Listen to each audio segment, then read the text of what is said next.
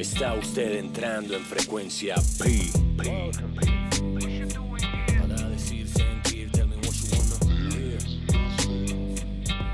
Wanna hear.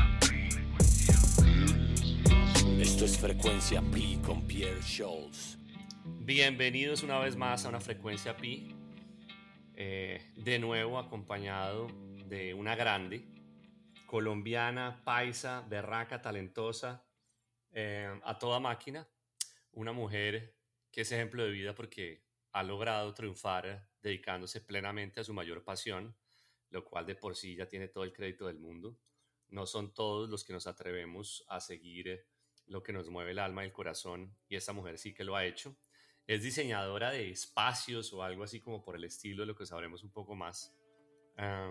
Comenzó a muy temprana edad a conectarse con las cuatro ruedas eh, y con la fiebre de los motores y llegó muy lejos corriendo carros de carreras. Hoy por hoy se cataloga creadora autovisual, lo cual me parece sensacional.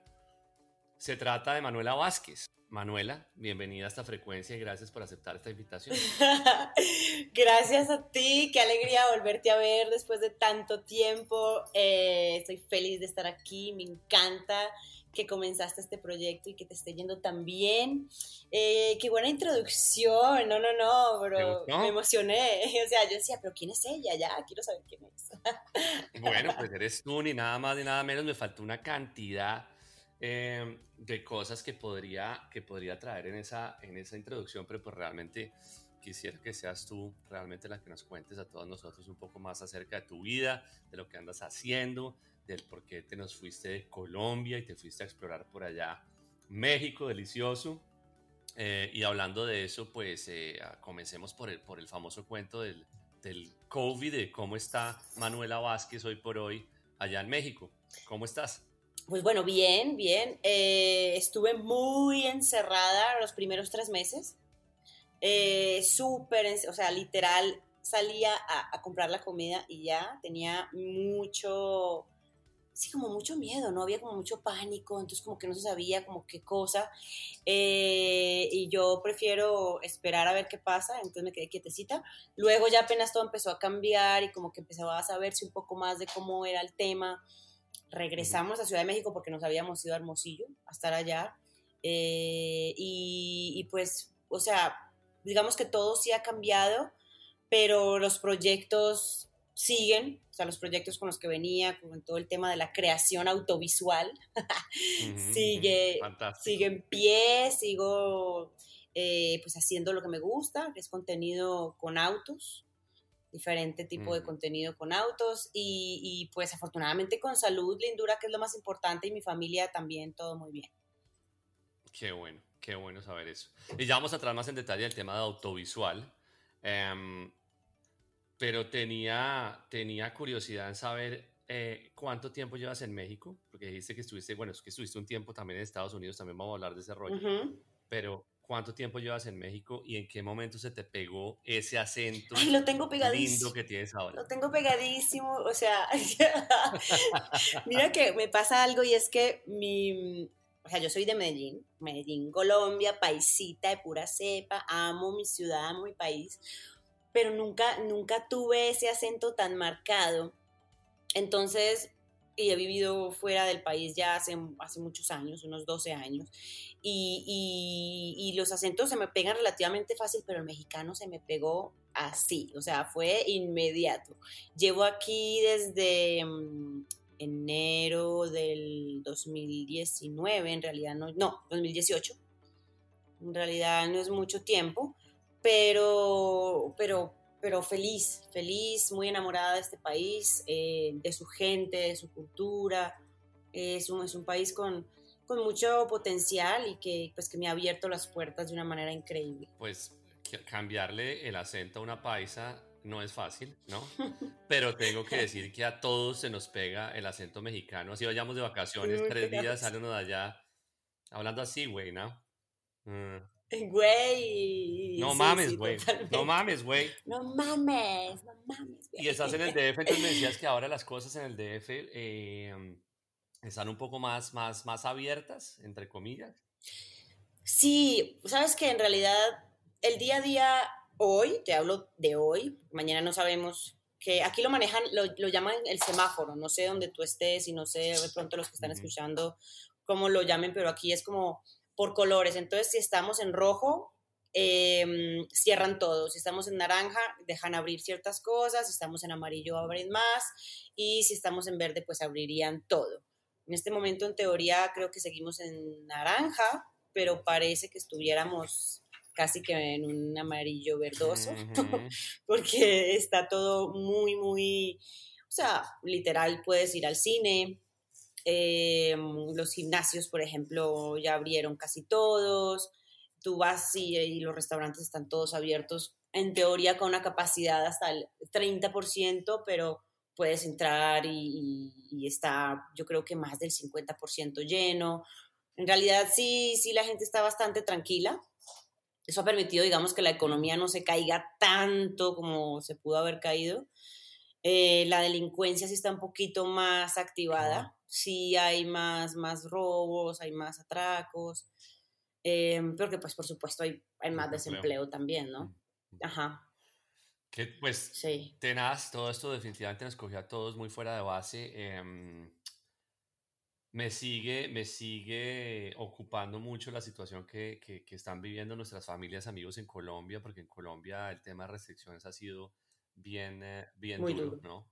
Y, y pues lo que tú dices es un poco la reacción en cadena de una situación eh, como la que venimos viviendo es justamente la del desempleo, ¿no? La de mantener las economías congeladas, pues, eh, pero bueno, eh, Dios mediante salgamos rápido de esto. Por ahora, Manu, pues a seguir cuidándonos, ¿no? A seguir manteniendo la salud, que es lo más importante. y a aportar siendo responsables en la manera como cada quien lleve sus vidas. Yo creo que es la forma de, lidiar con esta nueva realidad que nos tocó a todos. Así es, así es. Sí, lo que tú dices, creo que es muy importante como que cada uno sea responsable desde, desde, desde lo que puede serlo, porque hay personas que definitivamente pues tienen que salir a trabajar y tienen que ir y, estar con gente. Pero digamos que si tú puedes trabajar más desde casa, tener menos contacto, eh, es, es responsabilidad y es como que algo creo que que tiene, digamos, de especial esta situación en la que estamos es que nos hace pensar más en los demás. De acuerdo.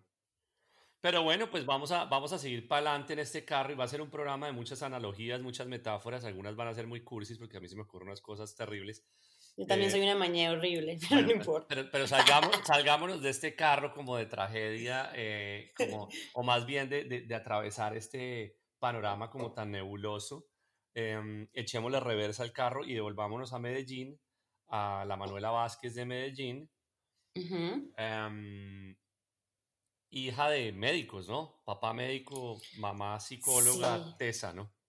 Sí, sí, sí, mis papás, em, mi papá médico por pasión, porque ni siquiera lo practica, él, él, ha sido ah, comerciante toda la vida, pero a sus 30 años, yo ya estaba chiquita, ya había nacido, y a sus 30 años él siempre amó la medicina, le encanta la biología, todo el tema del estudio.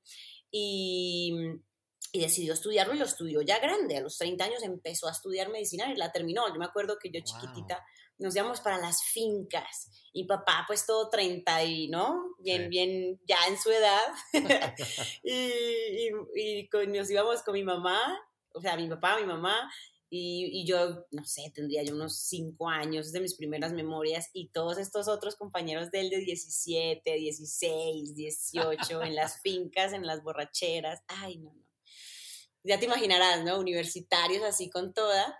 Y mi papá pues era como, como, como el papá de todos prácticamente y, y lo hizo por pasión, como te cuento. Mi mamá sí es psicóloga, eh, de, toda la vida fue, fue psicóloga eh, dedicada al tema del amor, pues. de relaciones de pareja. Ajá. Duro. Y mi hermanita iba siguiéndole los pasos. ¿Ah, sí? ¿Y está siguiendo el mismo paso? ¿Con la misma línea de especialización o...? También se divide como en dos, como que le gusta mucho el tema de relación de pareja, pero también le gusta mucho trabajar con niños. Entonces ¿Y cómo, maneja las dos psicologías. ¿y, ¿Y qué hubo dentro de ese ambiente familiar que comenzó a conectarte? Uno, con tu pasión que son los carros y tu profesión, ¿no? eh, y dos, con esa carrera que decidiste estudiar y que tengo entendido no has ejercido. Sí, mira que es un tema que, porque normalmente la mayoría de pilotos, su papá, su mamá, un tío, un primo, alguien muy cercano, un abuelo, eh, es el que como que los lleva al camino del automovilismo, ¿no? Como que él tenía, él o ella tenían la pasión y los llevan por ese camino. En mi caso fue bastante distinto porque nadie, yo no tengo, o sea, ya, ya te conté mis papás, em, pero ni un tío, ni un primo, nadie, nadie tiene nada que ver. Eh, yo creo que esto viene de otras vidas, incluso no sé si te he contado esta historia, a lo mejor que, que sí te la he contado, pero me encanta contarla cada vez que puedo, porque creo que es la explicación de todo, es algo mágico, es algo mágico. Mira, cuando mi mamá estaba en embarazo mío, sabes que las mamás cuando están en embarazo les dan antojos de chocolates, de dulces, de helados, ¿no? Incluso hasta de frutas, o sí, como, como comida. Y ella le daba un antojo muy particular y era que le gustaba que mi papá la llevara en el carro a una bomba, a una estación de servicios, a oler el aire con olor a gasolina. Y eso... y eso la, tranquilizaba mucho, le, le, gustaba mucho. se quedaba ahí un ratico y ya se le quitaba el antojo. quedaba, quedaba volada. Quedaba, quedaba trabada. quedaba, o sea, tanqueaba en el carro y mientras tanquean, tú sabes, como que huele, como que huele ahí todo. Delicioso, a mí me parece delicioso delicioso. Y, y, yo siempre he pensado, y eso me lo contó ella ya cuando yo estaba grande, cuando estaba corriendo. Y mm, yo siempre he pensado que eso, eso es como Manu, pues desde antes de nacer, ahí venía pidiendo la gasolina, lo que le gustaba, lo que era, ¿no? Pues sí, te hace mucho sentido. De pronto, no sé qué tan recomendable es ese tipo como de, de, alimentación, ¿no? Pero, pero juzgando por cómo te ha ido y cómo estás y todo lo demás, pues. Sí, y, y, ya pues como creciendo, mm, siempre, o sea, me llamaba mucho la atención los carros, por supuesto, lo primero con lo que pude tener contacto fue con motos, porque pues chiquita no me iban a regalar un carro, ¿no? Pero pero el niño Dios me traía motitos chiquitas y yo con mi papá armaba los carritos de balineras, carritos de rodillos, los armábamos así tesísimos, los, hacíamos re rápidos, con uff, con no, no, hasta aerodinámica le metíamos a eso y, y para bajar todas las lomas de Medellín. Claro. Buenísimo. y eso, eso me, me, me encantaba, me, me, conectaba mucho. Pero pues la vida, tú sabes que lo va llevando a uno, lo va llevando a uno y, y, digamos que pues la vida normal era graduarme del colegio, eh, entrar a la universidad y me llamaba muchísimo el, diseño, en particular este, porque cuando leí el, lo, que, lo que iba a estudiar, lo vendían como que, oye, tú vas a crear experiencias con espacios, vas a aprender a, a digamos, a afectar positivamente a las personas con espacios y eso me pareció fascinante y no quería estudiar como algo normal, quería algo distinto, eh, no quería nada con matemáticas, por supuesto que no. y, y siquiera estudié esto porque fue, fue la manera de encontrarme con gente que hacía lo que le gustaba independientemente de lo que le dijeran.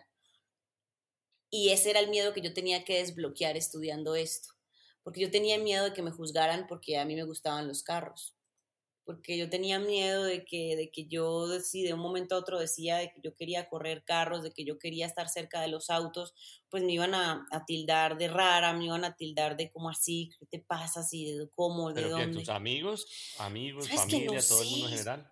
Como todo en general, como que era, era como, como, sí, como un miedo a ser distinta, ¿me entiendes? Entonces, como que, bueno, quédate ahí un poquito más cercana a lo normal, pero cuando entro a esta carrera, pues estudio con, con puros artistas, era gente muy libre, era gente muy abierta, y, y, cuando estoy estudiando y cuando me gradúo es que digo, bueno, ya, voy a ser yo, y independientemente pase lo que pase, pues yo prefiero jugármela intentarlo a llegar a viejita y decir, puta, que hubiera sido si lo hubiera intentado. Prefiero decir, sí, lo intenté llegué hasta aquí y no me arrepiento de nada. Entonces dejaste tu carrera a un lado. ¿En qué momento hiciste ese switch, te conectaste con esa posibilidad de pronto decirle a papá y a mamá y a todos, hey, un momento, definitivamente son los carros y las moticos las que me interesan, es por aquí que me voy yo, y apareció esto, ¿qué les parece este proyecto? ¿Cuándo decidiste subirte en esa silla, bien incómoda, entre otras cosas, un kart para comenzar a, correr? Yo la amo, pero sí es muy y muy brusca, te lastima mucho la silla de un kart. Em, mira que yo creo que fue justo cuando me gradué, porque yo me graduó como, como diseñadora de espacios, porque tengo la característica de que lo que empiezo me gusta terminarlo. Eh, me graduó como diseñadora de espacios y, y estoy como, en mi casa tenemos una, una, una empresa de, de montacargas y, y, empiezo como a trabajar ahí, conectarme un poquito con las máquinas. Y cuando estoy como trabajando ahí, eh, a mí me encanta leer el periódico. Me encanta leer el periódico, o sea, el papel en la mañana. Todavía. Ajá. Y, y sale un artículo enorme. Ah, no, pero espérate, algo muy importante. Yo ya estaba, ya estaba muy bueno, ya tengo mi plan B. Ahora quiero ir por mi plan A, pero no sabía cómo. Yo no conocía a nadie, yo no sabía de nada. Estaba, como te cuento, trabajando en la empresa de mi familia, em, pero ya estaba ya con mi, bueno, quiero hacerlo, quiero hacerlo, pero no sé cómo. Y en esa época, pues el Internet no era lo que es hoy en día. Hoy en día, pues tú tendrías Instagram, Facebook, todo lo que existe en esa época no había esto. Estaban las páginas amarillas. Y literal, yo lo que hago es que me voy a las páginas amarillas y empiezo a buscar clubes de automovilismo, que era lo que yo conocía. Yo no sabía nada. Y, y me salen un par de clubes, creo que me sale uno que se llamaba el Club 1000 y otros ahí, y llamé y, y, fue muy chistoso porque, o sea, no, me pararon bolas, o sea, como, pero ok, ¿y usted qué quiere? Y usted, incluso se rieron de mí, porque yo llamé y yo les dije, oye, es que estoy como interesada, esto me gusta, pero no sé cómo hacerlo, no sé cómo empezar, ¿qué hago? ¿Qué tengo que estudiar? ¿No? como, eso es lo que uno como que... Literal no sabía nada y este, este señor, se ríe de mí y me, dice, pero, pero niña, ¿usted está segura que le gusta la velocidad? Y, yo, pues, yo creo que sí, o sea, pero pues quiero saber, te estoy preguntando qué hago. En fin, no, no me dieron ninguna respuesta, no pasa nada ahí y yo sigo buscando, pero no conozco nada. Y un día estoy leyendo el periódico y aparece un artículo grande, o sea, un especial de dos páginas con fotos de los carts en Medellín. Y mm. yo, wow, esto es, esto es. Y entonces decía que entrenaban los martes y los jueves de 2 a 6 de la tarde. Que ahí se entrenaban y que yo, pues, ¿sabes qué? Me voy a ir para allá.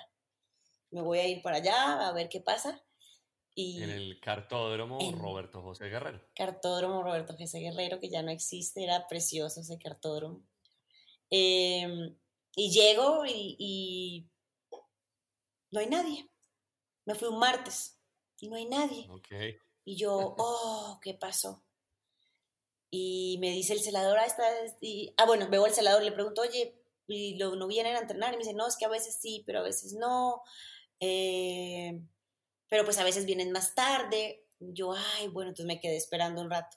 Y al rato llega una camioneta con un kart en sí, o sea, ya viene con su tráiler y tal, y llegan y empiezan a llegar. Que yo soy yo soy como inglesa, ¿no? Llego puntual a todo. Entonces llegué a las 2 y, llegaron como a las 3. Eh, y casualmente, bueno, yo estoy ahí como niño chiquita mirando así, como hay una reja que separa como a los que están afuera y adentro. Y yo estoy ahí colgada de la reja, súper antojada de entrar.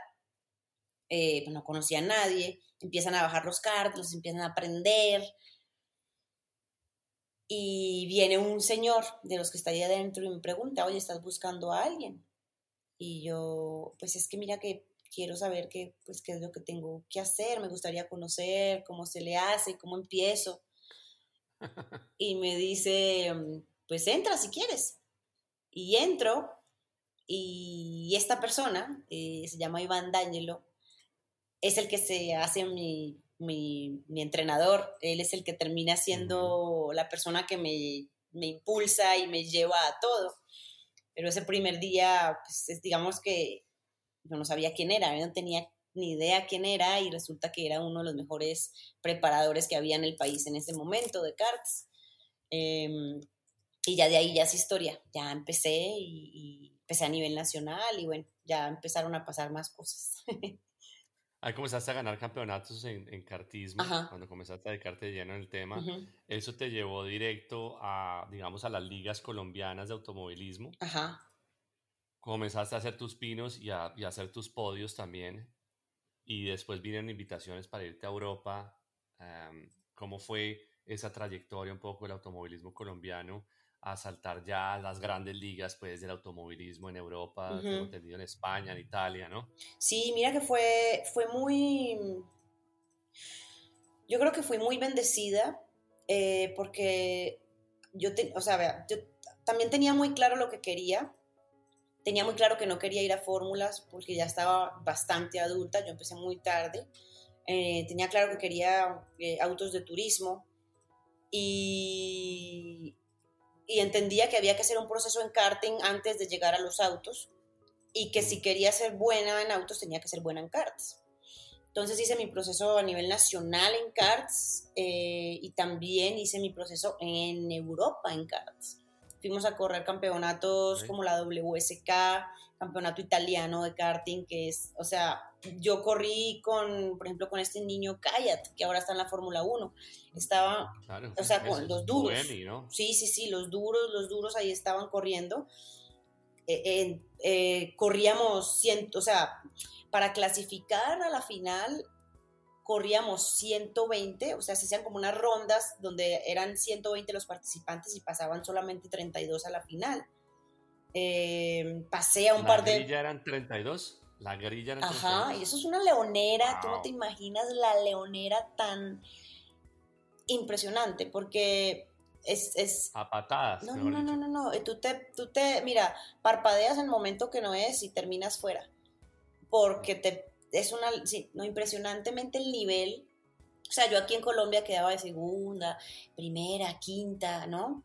Y allá, no, no, no, pasar una final era celebrar. Pero espérate, eh, cuéntale a la gente qué es un kart, porque pues yo no sé si todo el mundo sabe qué es un kart, porque es que cuando uno se imagina esa leonera de treinta y pocos carros o karts, eh, y uno entiende que es un kart, uno sabe el riesgo que eso también involucra, ¿no? Sí, es que, ah, bueno, qué bueno que hiciste esa pregunta, porque mira que a veces pasa que, que las personas eh, asumen o creen que un, un kart es un go-kart de indoor, que eso también es ah. un kart. Eh, pero en los que, bueno, un, un go-kart de indoor es un kart que va a desarrollar unos 35 kilómetros por hora más o menos, que están en un ambiente muy controlado, que tiene unas llantas, que tienen unos materiales, digamos, que no le permite tener eh, tanto agarre ni tanta velocidad, tienen un motor pequeño que no desarrolla tanta velocidad eh, y tiene unas carrocerías, o sea, como unos protectores que, que te protegen pues bastante, pero sobre todo las velocidades es lo que cambia mucho, obviamente por, por el chasis, que es un chasis muy distinto, y el motor un car profesional, que es en los que entrenan eh, eh, incluso pilotos de la Fórmula 1. Donde arrancan todos, Sí, todos arrancan ahí, pero incluso, incluso corriendo Fórmula 1 entrenan karts cuando están en pretemporada, porque es la máquina que más cercana te da la, la sensación a lo que es un Fórmula 1. ¿Por qué? Porque estás a nada del piso, literal, estás a milímetros del piso. Tienes ninguna ayuda. O sea, esto no tiene control de tracción, esto no tiene nada. Ni, siquiera los frenos tienen ayuda, la dirección tampoco es asistida. Esto es crudo como ninguna otra máquina y desarrolla 140 kilómetros por hora. Por ejemplo, había una pista en, en, Italia que se llama Lonato, que la recta, o sea, casi que 142 te llegaba el motor. Eh, o sea, una cosa. Y ahí llegas con 31 leones a pelear la punta. Entonces, y esto tiene las llantas eh, eh, afuera, no es como un car de indoor que las tiene como, como tapaditas, entonces cualquier mal contacto se enreda tu llanta con la del de adelante y puede salir volando por encima del otro car. Es bastante riesgoso, bastante divertido también. Em, y digamos que pues es la escuela de, de, de, la gran mayoría de los pilotos que quieren correr en circuitos muy distintos si tú quieres correr en, en, rally o si quieres ya pues correr otro tipo de, campeonatos o de categorías como NASCAR y así. Y ahí, bueno, y haciendo karts en Europa, Sí. Aparece la, la, bueno, ahí me estabas conectando, mejor dicho, con lo que venía después en Europa, justamente en Italia. Sí, entonces corriendo, bueno, yo voy a correr a, Italia porque precisamente quien, quien era mi preparador eh, tenía muy buena relación con una fábrica de karts italiana que se llama PCR. Entonces yo corrí como, como piloto de PCR en Italia y corriendo allá conozco unas personas que en ese momento estaban interesadas en hacer un, equipo para, para, el campeonato de la Renault en Italia, la Clio Cup en Italia, de mujeres. Y entonces me contactan y me dicen, oye, Manu, mira, ¿qué te parece? Si te vienes, si corres aquí con nosotros, y el equipo, las mujeres. Y me pareció súper interesante. Al final lo del equipo de mujeres no se dio, pero quedé con el contacto y y las cosas se, empezaron a dar y corrí con ellos una temporada y luego el siguiente año eh, corro ya con el equipo que se hace como el equipo con el que corro prácticamente todo lo que corro en Europa, que es el Rangoni. Em, comienzo también en, la Clio y luego corro Copa Italia también, corro Gineta, empiezo a correr diferentes campeonatos, no, no solo en Italia, sino en España, corro algo en Austria también, en Francia, Luego en Argentina también corro. Precioso, precioso correr en Argentina. Impresionante Argentina, porque el nivel de... Mira, te voy a contar algo que me encantó, que me contaron cuando estaba allá. Me decían, Manu, ¿tú cuál crees que es el deporte más importante que tiene Argentina? Yo diría el fútbol. sí, pero no. Ellos dicen que el fútbol, ellos dicen que el fútbol para ellos es religión el deporte más importante es el automovilismo. Pues. la pasión. es una barbaridad porque también tiene una pasión y unas barras. Pasiones, ¿no? Barras bravas, ¿eh? Son los de, los de Ford en contra de los de Chevrolet y, se pelean y hay un, wow, es impresionante el, automovilismo, ya es muy bonito. ¿Cómo estará la cosa eh, hoy por hoy con COVID con relación a, esa fanaticada de ese deporte en Argentina? ¿Has sabido de algo? De... Pues, ¿Ellos siguieron? ¿Pararon? ¿Cómo está la cosa? Pararon mucho tiempo, comenzaron a correr hace poco, fueron, fueron de los últimos que han empezado a correr, incluso Colombia creo que es el último, de los últimos, porque apenas van a empezar a correr ahora TC 2000. Em, y porque Argentina ha estado bastante afectado por el, por el tema del COVID. El tema de espectadores, en las carreras que me he visto, no he visto espectadores, lo están haciendo eh, cerrado. Puertas cerradas. Sí, pero sí están corriendo ya, ya están corriendo. Ok. Bueno, entonces pasaste por todos lados, ¿no? Eh, ¿Cuánto tiempo en Europa? ¿Cuánto tiempo estuviste en Europa viviendo? Viví, siempre iba y venía, hubo una época que viví más tiempo allá, como dos años, pero, pero generalmente iba y venía, iba y venía, iba y venía. En, en, total fueron como 10 años de, de carrera deportiva. Eh, y, y, sí, y dos años donde estuve más, más tiempo, pero, pero pasaba, digamos que seis meses allá, dos meses aquí y así, más o menos. Ok, pues yo me acuerdo muy bien, perfectamente, de, de, de leerte en las páginas de los periódicos que tanto te gustan, que a mí también me encanta leer el periódico. Em, y, y, pues justamente digámoslo así, a, full pedal en esa carrera deportiva. Eh, y me acuerdo que un día me dijiste, uy, me voy para Estados Unidos, no sé qué, me voy a, estudiar cine, yo no sé qué cosa, ¿no fue? Sí, sí, sí. Yo como que, bueno, un momento, ¿qué pasó? ¿Qué, qué pasó? ¿Qué pasó con el automovilismo em, por, esa, por esa variante, digámoslo así, ¿no? Eh, ¿Cuál es esa parte de la historia? Sí, es una parte de la historia que es muy linda, pero a la vez es muy dolorosa, eh, porque uno, el automovilismo tiene una realidad que no la podemos, eh, eh, digamos, olvidar y es que es un deporte extremadamente costoso. Es extremadamente costoso a todo nivel y mientras más subes de categoría, más costoso es. Y mm, yo tenía, digamos que el yo terminé de correr el 2013 y para mí el año 2014 era un año muy incierto en cuanto a si iba a poder correr o no, porque en ese momento los patrocinadores estaban complicados, estaba todo bastante complejo, ¿no? Eh, la vida de un automovilista en, crecimiento em, generalmente es cada año busca saber para el próximo año, porque es muy raro que hayan automovilistas que tengan tres años o dos años firmados, generalmente como que vas por año con, con, con los patrocinadores, a veces pasas que que tienes un equipo que te apoya y dice, ¿sabes qué? Estoy contigo tres años, cinco años. Pero la gran mayoría, digamos que vamos por año. Y entonces 2014 era complejo y me llegan con una oportunidad. Eh, me dicen, Manu, ¿por qué no entras al reality? Un reality que está en Colombia, que se llama El Desafío. Ah, verdad, verdad, verdad, pero obvio. Y, y pues el, el premio... Quiero saber de esa faceta sí, también. no, es que por ahí va la cosa.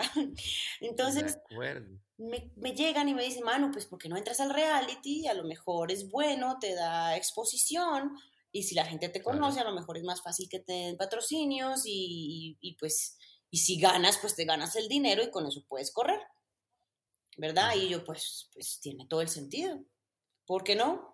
Y me encantan los retos, entonces digo, bueno, pues vámonos al reality.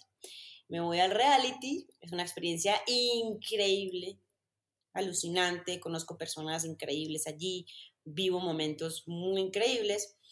Eh, sí tengo una exposición importante, eso me ayuda. Y digamos que no me gano el reality como tal, pero pues sí gano ciertas competencias y logro acumular cierto dinero que me permite el 2015 correr no todo el campeonato, pero sí algunas carreras en Argentina y es cuando voy a correr a Argentina. Eh, corro a Argentina, consigo, o sea, junto ese dinero y junto, digamos que otro dinero de otros patrocinadores y logro correr algo. Eh, pero en el 2015, no sé si te acuerdas, pero el dólar pasó de valer dos mil pesos a valer o sea, se subió de una manera impresionante. Entonces, para el 2015 ya yo no me tenía, eh, para el 2016, perdón, ya no me tenía que conseguir 10 pesos, sino casi 20. Y estábamos después del mundial, entonces todos los patrocinadores estaban súper acaramelados con el fútbol, estaban muy concentrados en el fútbol. Todo esto es de mucho de timing. Entonces, pues querían estar en el fútbol y no tenían dinero, digamos, para invertirle eh, mucho a los, a los automovilistas. Entonces yo digo, mira, ¿sabes qué? Todo este tema del reality, todo este tema de todo lo que yo he venido viviendo y creciendo con los autos, básicamente a mí lo que más me motiva es contar historias y, que la gente eh, pueda acercarse a los autos, a las carreras, a través de mi historia, a través de lo que yo he vivido. ¿Y qué tal si aprovecho esta situación eh, y pues más bien me voy a estudiar cómo contar historias bien hecho, cómo hacerlo bien? Me voy para Los Ángeles a aprender, a aprender a hacer cine y quiero hacer películas con carros. Y no, yo pensaba que eso iba a ser fácil, ¿no? y me voy para Los Ángeles, eh, decido que, no voy a buscar más patrocinios, sino que me voy a concentrar a ser una buena estudiante y, hacer películas con autos.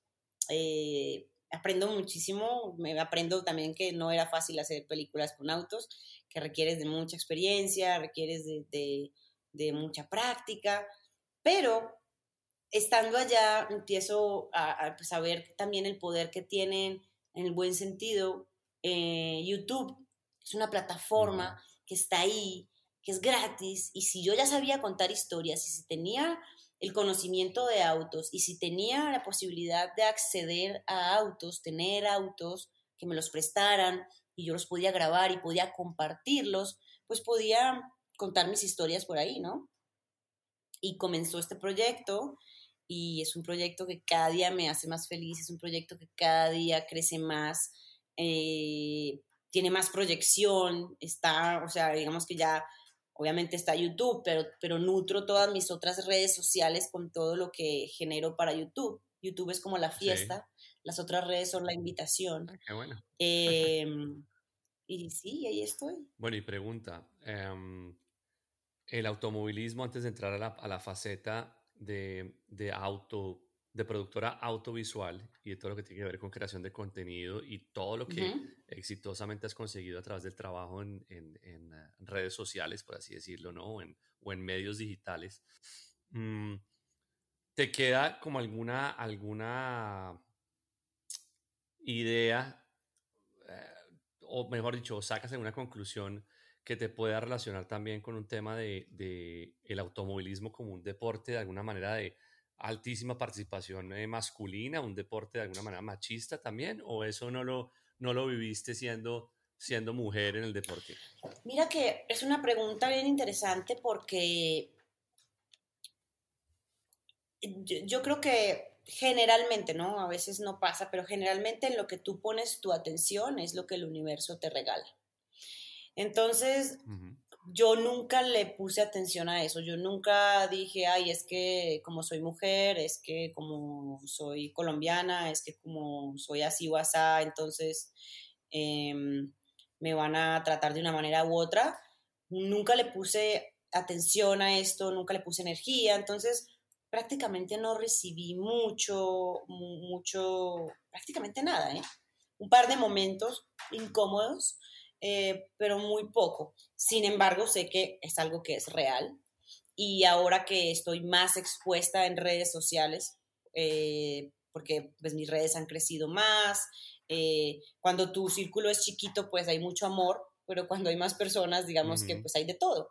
Entonces, ahora, eh, por ejemplo, con los videos y con esto, eh, más que en el automovilismo, ahora en este momento en que hago eh, contenido autovisual, eh, sí. lo he vivido de pronto más el machismo. Sí siento que falta mucho em, y, y, y, me atrevo a decir que, que el, el, que lo siga haciendo y el que una mujer lo siga haciendo y le siga contando de manera profesional, de manera correcta, eh, pues esto ayuda también a que ese pensamiento y que a estos personajes que, que lo ven todavía de una manera machista, pues lo vean de otra manera.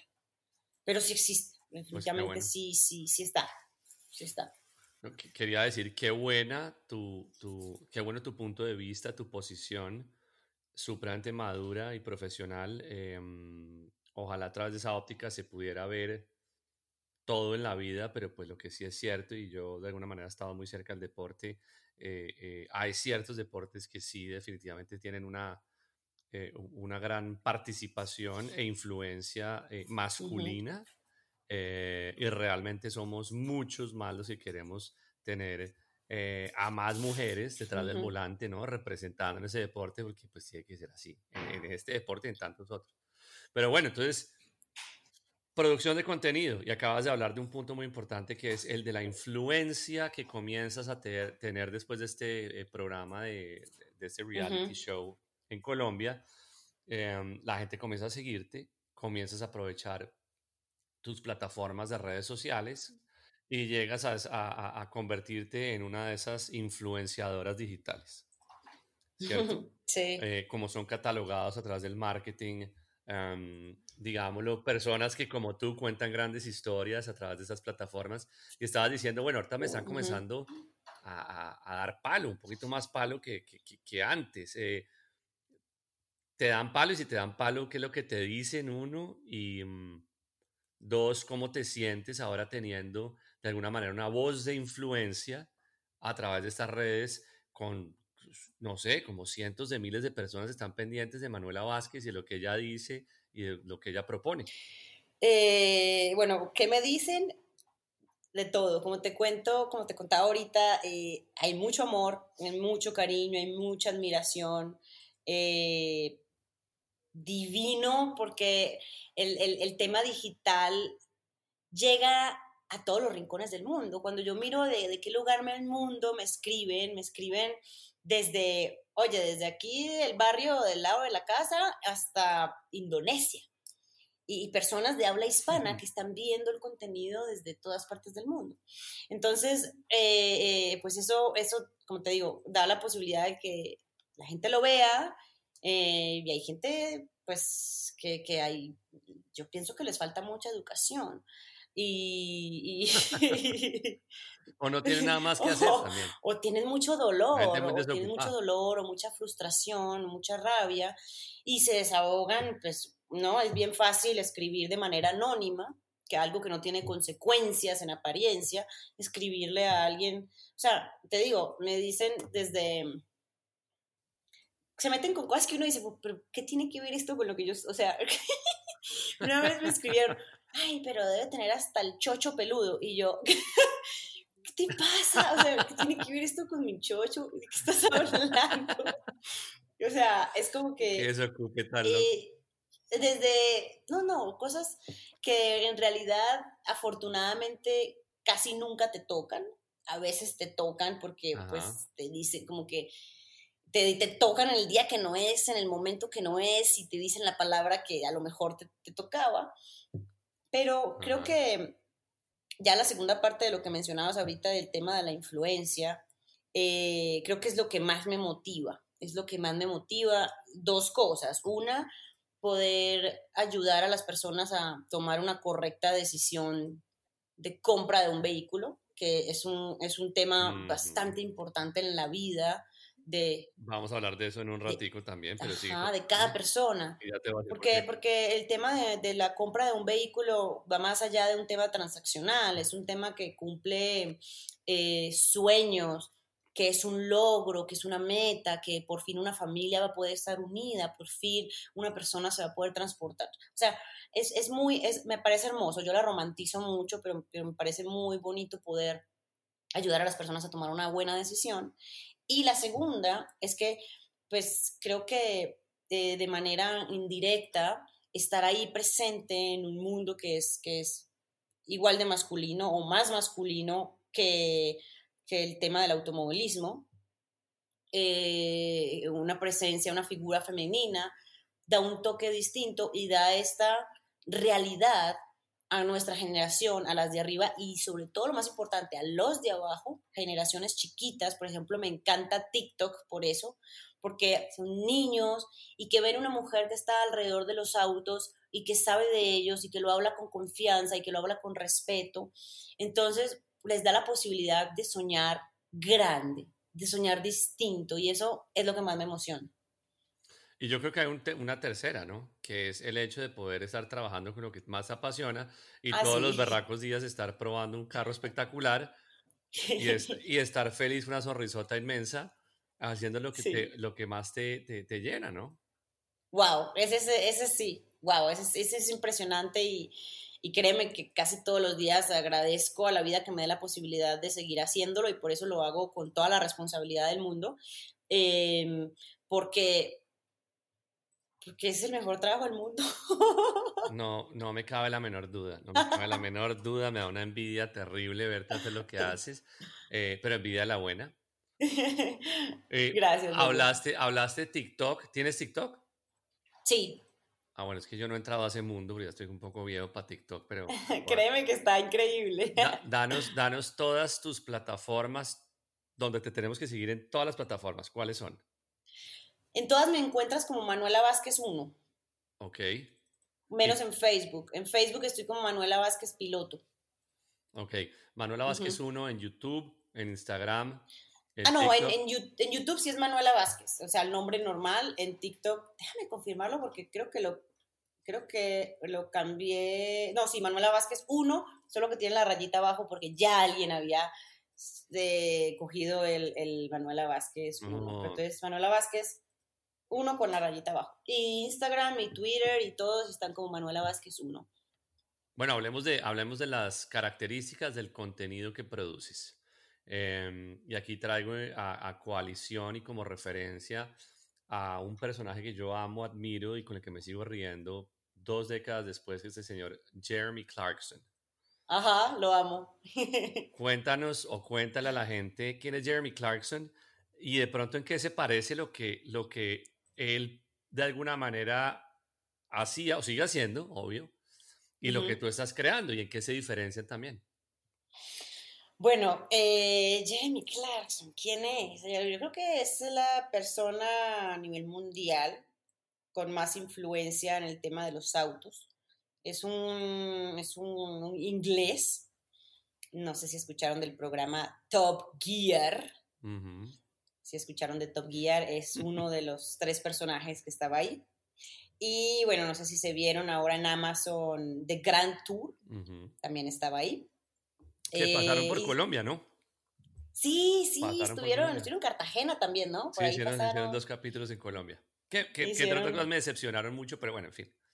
Sí, pero estuvieron ahí. Ah, yo les perdono todo. Sí, sí, sí, sí. Increíble el contenido que generan. Em, y es como, como el, el, el, modelo de, de, de, la gran mayoría de las personas que, que hace contenido con autos, ¿no? Porque, pues, pucha, lo hacen muy bien no solamente muestran el auto, sino que lo muestran de una manera divertida, entretenida y objetiva. Entonces, eso está, está muy cool. Lo que, lo que yo hago es similar. Es similar, obviamente, con un budget, con un presupuesto del 1%. No sé si supiste el, capítulo de, de, el primer capítulo de, de, Grand Tour. No sé si lo viste. Claro, lo vi. Me los he visto 600 veces. ¿Sí es el primero? Sí, que llegan a, que llegan a un desierto y van muchos carros así. Que arman la carpa. Ponle cuánto valió ese capítulo. No, no tengo idea, pero pues si, si Amazon está por detrás y entendiendo que esa gente montó su plataforma en BBC y creo que era el programa más visto en la televisión del mundo, una cosa así ridícula. No sé, eh, ¿qué? ¿Un millón de euros? No sé. Lindura, es una locura y yo no creía, pero puedes googlearlo 75 millones de dólares. Ese capítulo. No, ese capítulo. No, pues. Bueno, sí puede ser posible.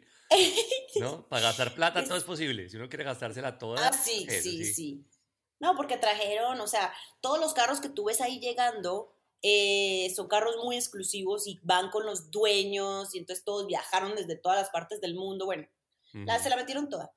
Pero, pero lo que yo busco hacer es un poco más em, aterrizado. Em, pero es eso, es prácticamente em, mostrar los autos, los nuevos, a veces algunos que ya son clásicos, pero la gran mayoría de los autos que, que pruebo son autos nuevos, autos que acaban de, de, salir al mercado, eh, de todo, desde los más caros hasta el, auto más económico que puede ser tu primer auto, porque precisamente pues busco, busco es eso, que, las personas puedan tener un lugar donde, donde ver el auto, donde conocerlo eh, desde una perspectiva muy honesta y, pues de alguien que corrió carros, entonces que siente mucho un auto, yo lo siento mucho, eh, como, como, como, como, como se siente al conducirlo, cómo se siente al vivirlo. Y pues como aprendí este tema de contar historias, entonces los grabo de una manera lo más posible pues estética, ¿no? Que se ve, que se logre ver bien las características del auto. No, son increíbles y divertidísimos además. Eh, tienen que seguirlo em, en YouTube. Em, hablar de carros pareciera una cosa simple, pero pues como, como Manu está explicando, realmente eh, requiere, requiere mucha habilidad y criterio hacer de una reseña de un automóvil algo que toque las fibras más sensibles del consumidor o, del televidente. Y la manera como Manu lo hace, pues definitivamente es sensacional y por eso el éxito de esa plataforma. Eh, ¿Cómo funciona eso como, como negocio, Manu? ¿Cómo, ¿Cómo funciona ese tema de, de hacer de tu plataforma un trabajo. Sí, mira que es un tema interesante eso porque pues de algo, de algo hay que vivir y eso es con todo. O sea, tú puedes amar, eh, mirar el cielo, pero pues tienes que comer. Y si, si, si a lo mejor mirar el cielo te da de comer, pues vale. Eh, en un principio, sobre todo con el tema digital, bueno, en realidad con todo, una empresa tú no le puedes estar sacando la leche desde el principio, tienes que dejarla que crezca, que se, que se ponga fuerte y que, y que puedas, digamos, tú empezar a vivir de ella. Em, y así con el tema digital aún más marcado, siento yo, porque los primeros no sé, un año, en realidad hace, hace relativamente un año más que me está, digamos, generando dinero. Primer año eh, no generaba prácticamente nada, era muy poco lo que generaba, porque se estaba construyendo pues credibilidad, eh, que te conozcan, que te, sí, que, que, la gente crea en tu proyecto, no solo los que ven el proyecto, sino las marcas, ¿no? Que las marcas digan, ¿sabes qué? Pues sí quiero a lo mejor pautar aquí. Entonces, principalmente, digamos que los ingresos han sido por eh, campañas mías, personales, em, que me llaman, oye, Manu, para hacer esto, para hacer lo otro, para hacer lo otro. Y el tema ya de, del contenido, yo intento mantenerlo bastante orgánico, que no sea nada pagado, para que sea muy, muy, pues muy auténtico y muy que no, y es que tengo que hablar bien del auto, porque, porque me porque me pagaron natural. O sea, yo, yo siento que el auto, incluso tengo una sección en, en, en, la, en los videos al final donde digo los peros o las cosas por mejorar. O sea, yo en, todo el video muestro qué es el auto y al final te digo, oye, ¿sabes qué? Estas tres o cuatro cosas, pues no están tan bien y podrían mejorar. Y así la persona puede decir, ¿sabes qué? Esas tres o cuatro cosas son importantes para mí, definitivamente no me lo compro. O, ¿sabes qué? Pues no me importa. Y sí, sí me lo compro porque todo lo otro me gusta. Entonces intento mantener el contenido muy orgánico. Casi todos los ingresos son por campañas externas, que cada vez afortunadamente pues son más, porque hay más, hay más eh, contenido, hay, hay, hay más, eh, digamos, las redes pues crecen más, hay, hay, más engagement, entonces todo esto pues lleva a que haya mayor eh, campañas. Y siguen saliendo carros, ¿no? Eso cada rato sale un nuevo carro, entonces pues maravilloso. Incluso durante COVID yo vi que, de acuerdo, hubo lockdown en algunas, en algunas constructoras, pero estoy viendo ahora ya aproximarse el lanzamiento de una cantidad de nuevos modelos que me tienen ya pendiente, mejor dicho.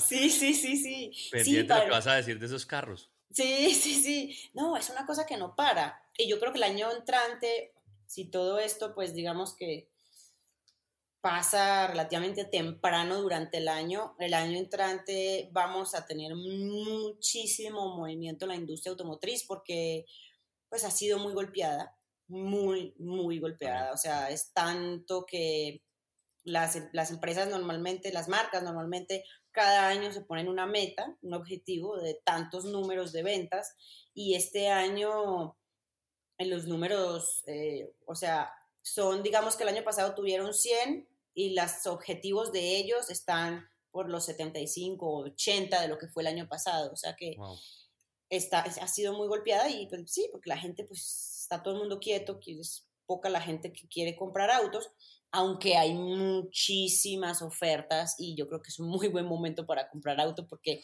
las tasas de interés están bajísimas. Eh, bueno, hay muchas opciones, pero pues no nos vamos a poder hablar de eso aquí ahora. No, tenemos que hablar, claro, claro, claro, claro. Eh, no, vamos a entrar en ese tema, claro que sí, porque yo tuve por casualidad la oportunidad de acompañar a un colega a chismosear carros durante COVID aquí en los Estados Unidos.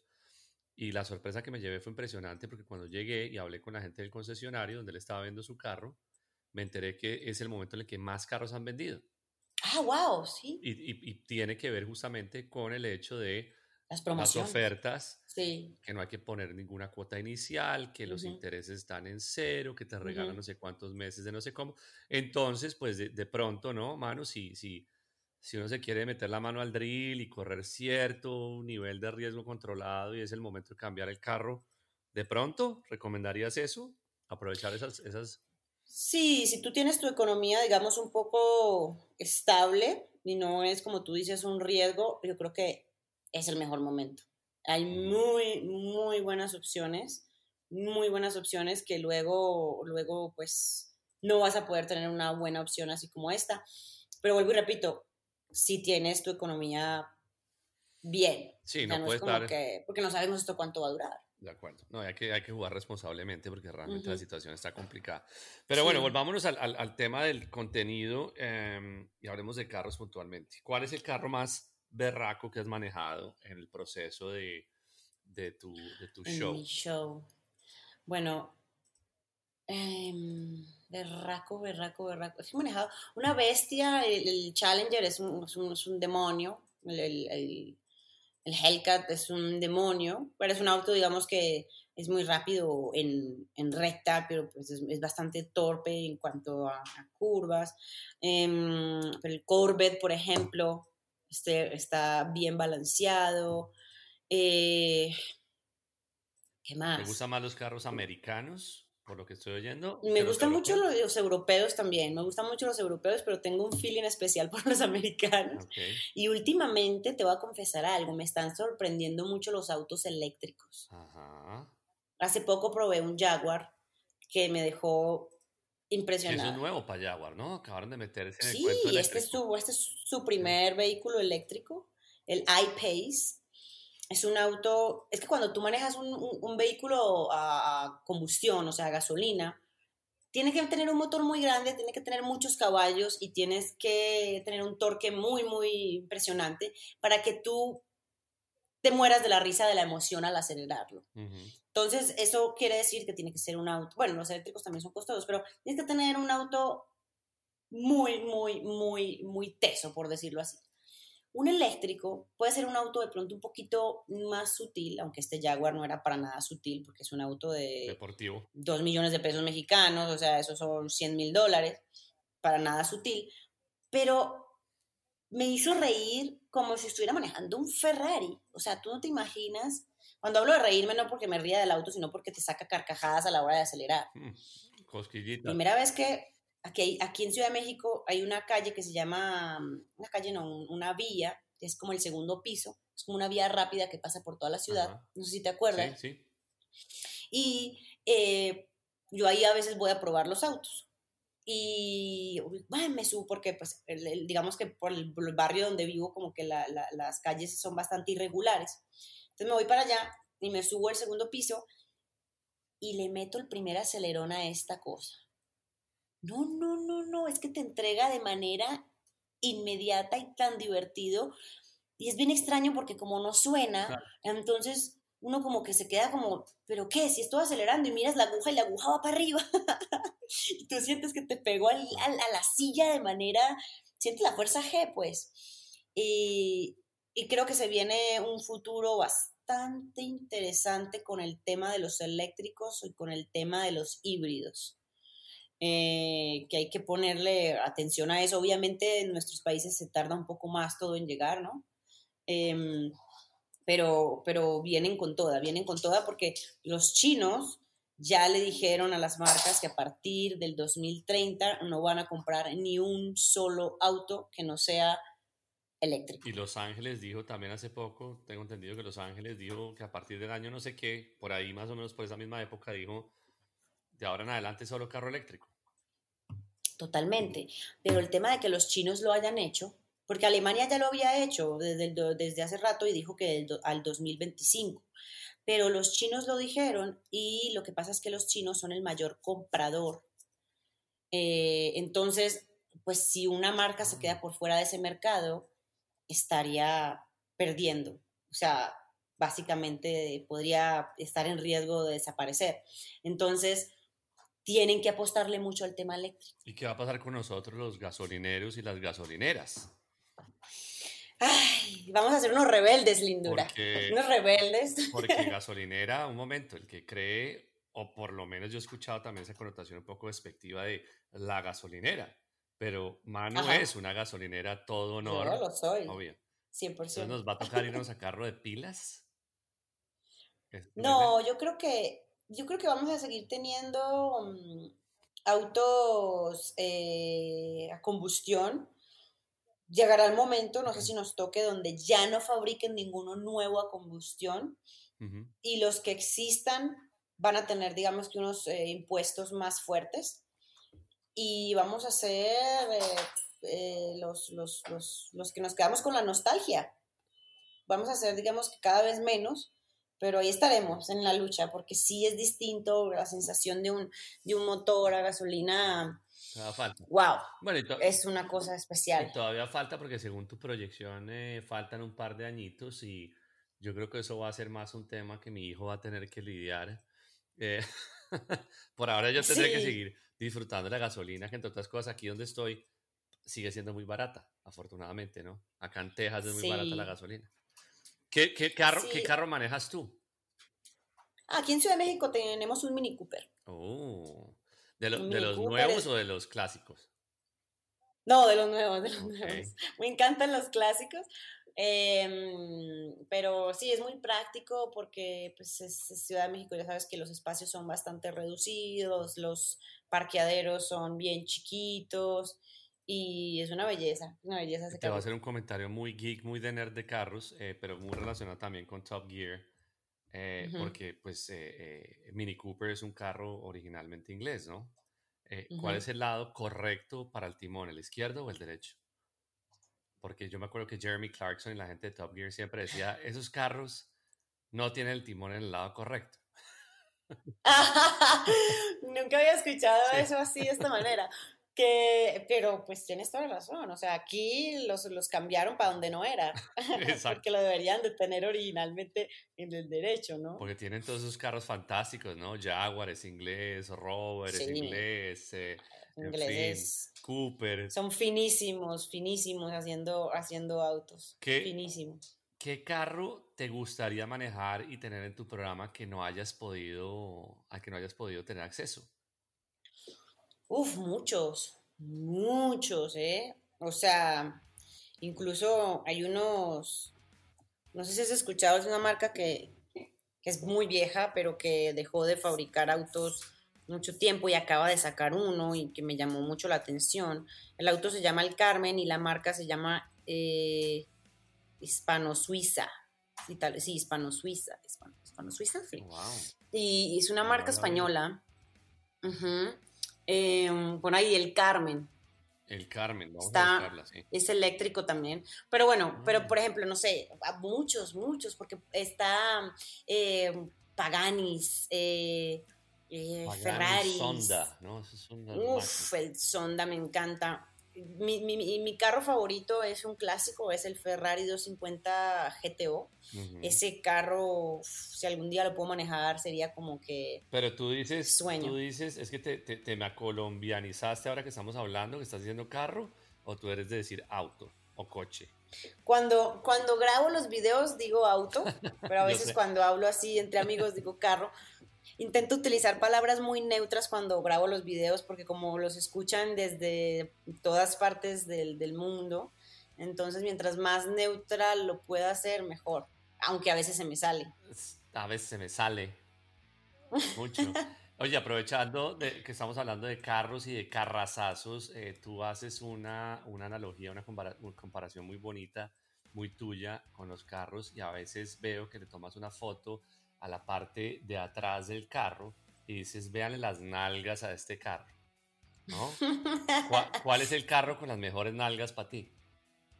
Uf, uf, Dios mío bendito. Yo creo que los italianos tienen unas curvas especiales. Creo que mm, podría ser un italiano, definitivamente. Los diseños italianos, uf. mm.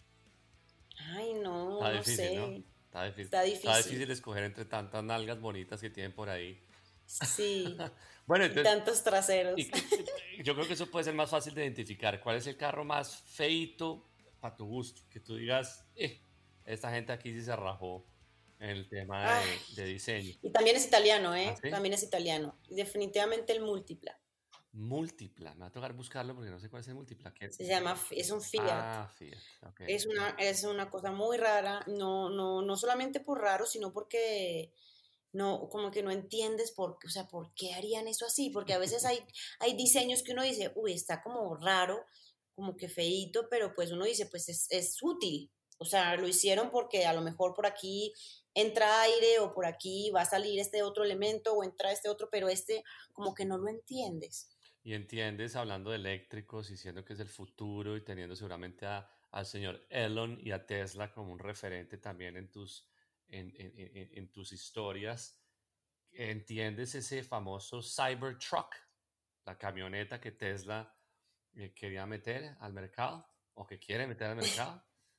Yo no podía Yo creo que Mira, te voy a decir, es mi opinión, ¿no? Y puedo estar completamente equivocada, pero yo creo que el, el Elon es, es un personaje muy inteligente, es un gran mercadólogo, gran vendedor, eh, y yo creo que fue una jugada de mercadotecnia porque seguramente tenían dificultades económicas y necesitaban mover acciones o algo así. Te digo, en mi opinión, mm. eh, porque, porque sí se me hace, esa es una, ¿no? O la otra es que, pues, Elon es tan inteligente y dice, pues, voy a satisfacer mi niño interior y, a, muchos otros niños interiores, porque el, el, carro como que, o sea, fue un éxito en términos de reserva, ¿no? De reservar el auto como tal, ya que la gente lo compre sí o no, no se sabe.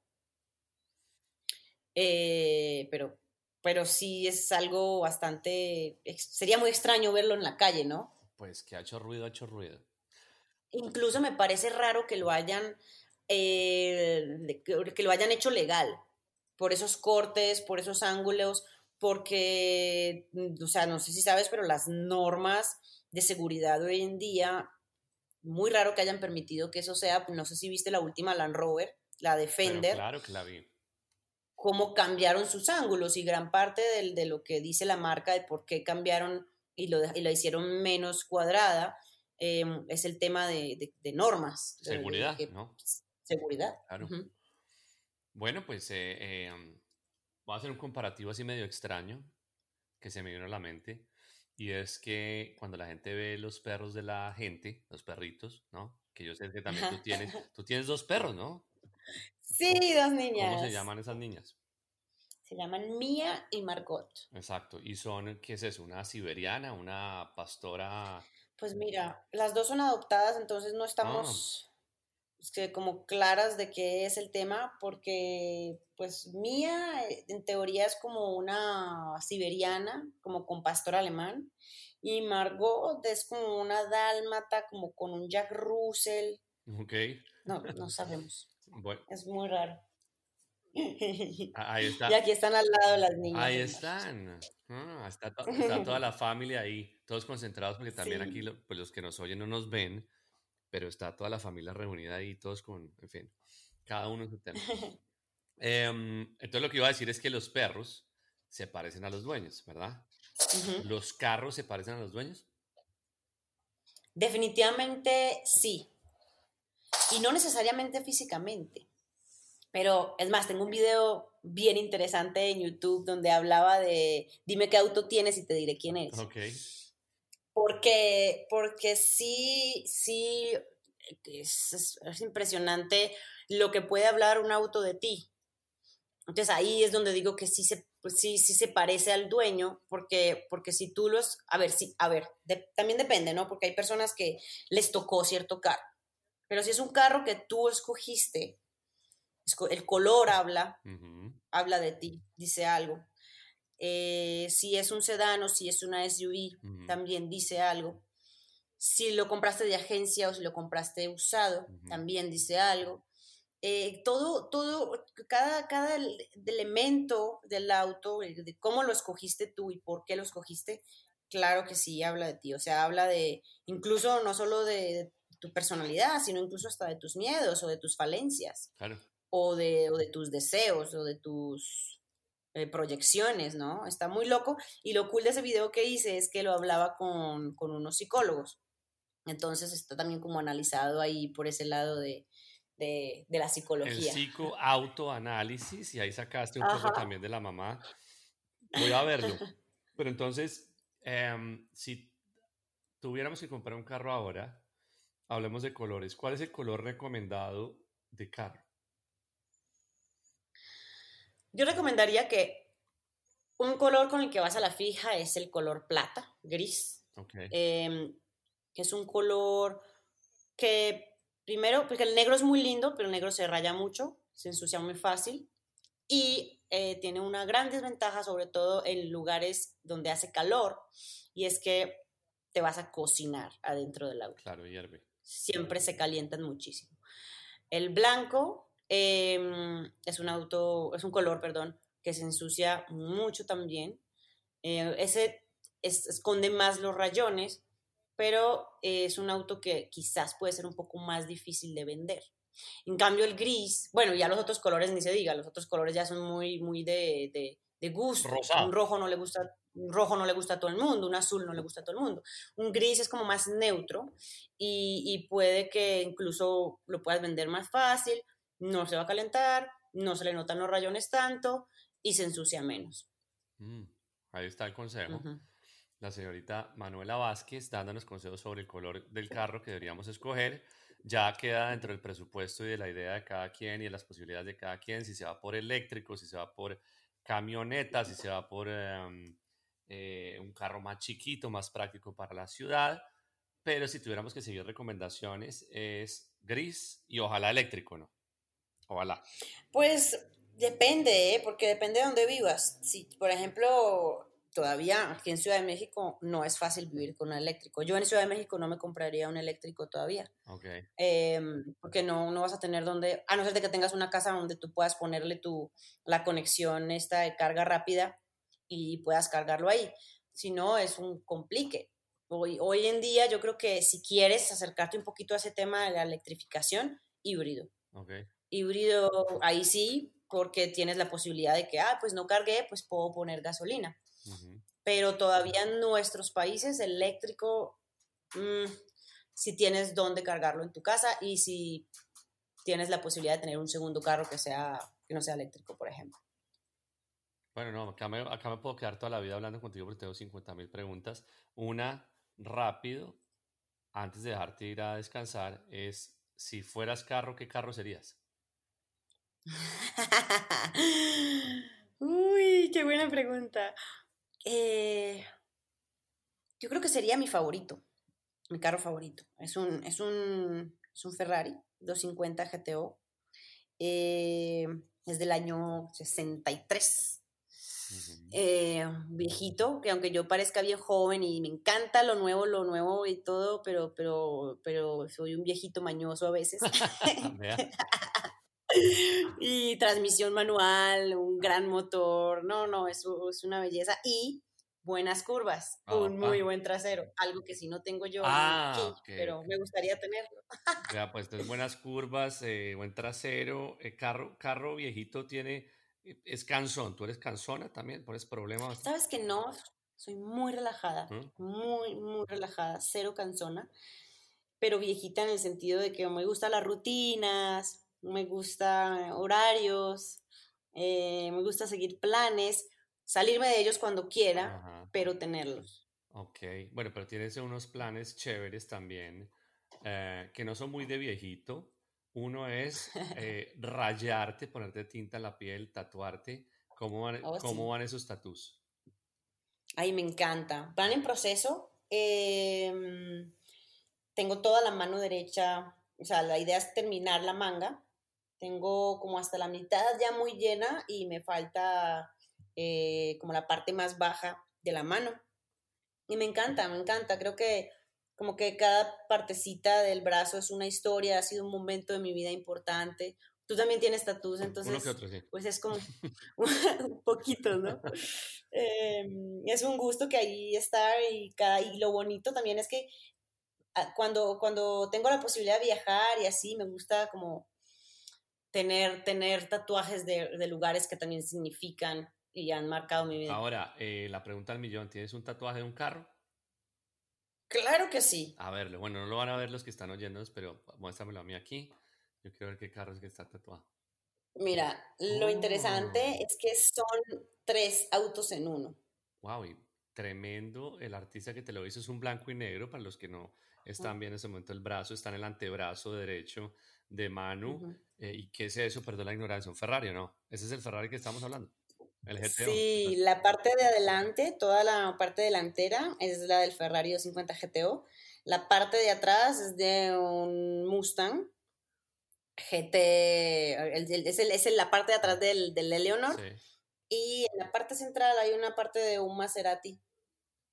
Vea, pues, pues ese es todo en, em, hagan de cuenta un estilo como de, de, lápiz, como de draft, una técnica sketch. de sketch, exacto. Espectacular, tremendo. Yo también tengo un tatuaje de carro y es un DeLorean. ¡Wow! ¡Qué Nada más, nada menos que el carro de Volver al Futuro, lo tengo tatuado y es así. eh, de hecho, por ahí el que en algún momento tendré mi estudio, pero está en el fondo del, del estudio. Tengo también la réplica del carrito del DeLorean que me encanta y que entre otras cosas encontré por casualidad hace poco uno estacionado cerca de mi casa con un letrero de ¿En se vende. Y cuando fui a preguntar ¡Ah! cuánto costaba, costaba 60 mil dólares. Y hasta ahí me llegó. ¡Wow! Debe estar en muy buen No, no, está estado. perfecto, perfecto. Y cuando lo vi dije, bueno, muchas gracias. ¡Wow! Pero Debe estar en muy buen estado. espectacular, perfectamente nuevo. Pero bueno, No, histórico.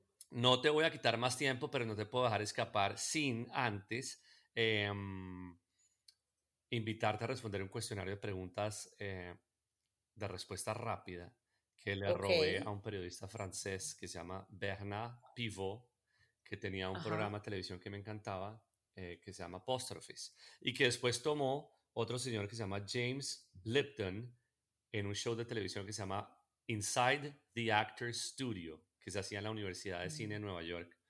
Em, y el cuestionario dice así, la primera pregunta es, ¿cuál es tu palabra favorita? Amor. ¿Qué es lo que más te causa placer? La velocidad. ¿Qué es lo que te desagrada? La mentira. ¿Cuál es el sonido ruido que más placer te produce? Eso está muy fácil. imaginar. El sonido de un motor. V8 específicamente. Vea pues, ¿cuál es el sonido ruido que te aborrece escuchar? A lo mejor me van a odiar aquí, pero súper honesta. Sí. El llanto de un bebé. ok. Sí, es fastidioso. Yo tengo hijo y no me aguantaba a mi hijo llorando. Eso sí, definitivamente es fuerte. ¿Y sabes qué? Tengo karma porque siempre que me subo a un avión me toca un bebé al lado llorando. Ah, eso pasa. Y cuando tienes un bebé y lo crías, ya se te borra del sensor, ya dejas de oírlos. Es impresionante. Te creo. ¿Cuál Sí. es la groso- tu, tu grosería favorita? Es súper básica, pero me encanta. Puta. Perfecto. Aparte de tu profesión, ¿qué otra profesión te habría gustado ejercer? Yo creo que me hubiera gustado de pronto, siempre con máquinas, de pronto pilotear aviones o algo así. O barcos grandes, enormes. ¿Y qué profesión nunca ejercerías? Médica. Médica. Y si el cielo existe, así como nos lo han planteado, eh, y llegaras allá arriba, a esa puerta, y te encontraras con Dios, ¿qué te gustaría oír que te dijera? Te amo. Bueno, qué bonito. Pues esas son las preguntas de Bernard Pivot. Em, sé que eres también una gran sommelier o amante de la cocina y de los buenos vinos. Me encantaría escuchar una recomendación tuya de un vino para que los que nos escuchen puedan eh, tener en casa y seguir acompañándonos en esta frecuencia. Sí, obvio. Hay uno que me encanta. Es argentino. Es un buen Malbec. Catena. Sí, es muy rico, es bien balanceadito, tiene buen cuerpo y no da tanto dolor de cabeza al otro día. Perfecto. Y tenemos una costumbre en frecuencia pi que es eh, una especie de banda sonora. Y yo creé la banda sonora eh, de la siguiente manera, una canción para amar, la canción para amar de Manu Vázquez. Ay, yo con la música soy terrible porque no me sé ningún nombre, ninguno. Puedes decir parte de la letra si te acuerdas de algo y después la Eh, buscamos. Ah, no, ya, ya sé, ya sé. De, de The Cure, de The Cure. The Love Song. Sí, esa, Perfecto. esa sí me la sé, esa sí me la sé. Una, una tristonga.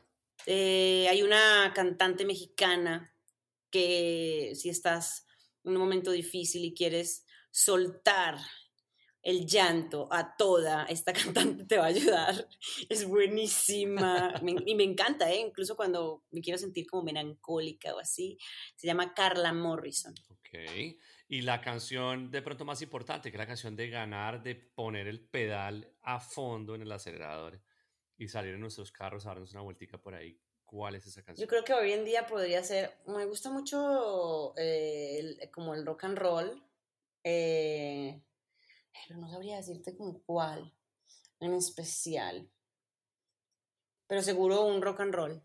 Yo te tengo una recomendación buenísima, si no se te ocurra ninguna, ¿Cuál que podría es ser? Free Fallen los que se vieron la película Jerry Maguire se acordarán de Tom Cruise en el carro gritando Free Fallen porque perdió su trabajo, lo echaron y va a construir su propia vida y va como una loca en el carro. Sí, me acuerdo de la escena. Esa va a sí, ser la sí, canción. Y esa es Buenísima. la canción que voy a poner para el cierre de esta entrevista y de esta charla Me tan bonita. Eh, señoras y señores, Manu Vázquez, esa es la voz de Manu Vázquez. Eh, ya llegaron a conocerla mucho mejor para que sigan encarretándose con la historia de esta tremenda mujer que va a todo gas. Sígala en todas sus redes sociales, ya saben, Manu Vázquez o Manuela Vázquez 1. Mm, suscríbanse a sus canales, es sensacional, ya eh, entienden el, el- el tamaño y nivel de corazón y de persona que es esta mujer. Manu, un placer y un honor tenerte aquí en esta frecuencia y gracias por aceptar esta invitación. Wow, gracias a ti, gracias a ti. Se me fue rapidísimo el tiempo, de verdad que entiendo por qué le está yendo tan bien a, a tu, a tu programa, porque tienes muy buena vibra. eh, qué bien, me encantó, me encantó compartir contigo de nuevo y pues nada, les mando un besito a todos. Eh, si les gustan los autos o si quieren aprender más de ellos, definitivamente los invito a que busquen Manuela Vázquez y ahí les sale, les, les debe salir en todas las redes por ahí de segunda, primera, la opción. Y, y nada, lindura. Te mando un abrazo muy grande, de verdad que gracias por la invitación y muchos éxitos con este Un proyecto. abrazo grandote, gracias una vez más, claro que te vamos a seguir y quedamos en sintonía en esta frecuencia, ¿no? Y ojalá nos subamos los dos en, la misma cabina de piloto y copiloto y nos inventemos en una cosa juntos. Sería súper cool, claro que sí. Te mando un abrazote. ¡Mua! And all the bad boys are standing in the shadows, and the good girls are home with broken hearts.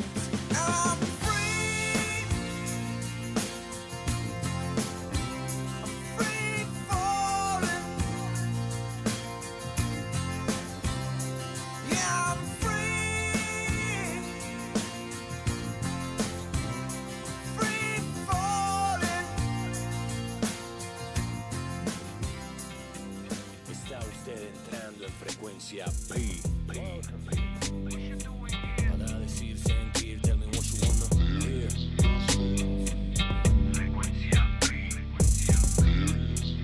Esto es frecuencia P con Pierre Scholz.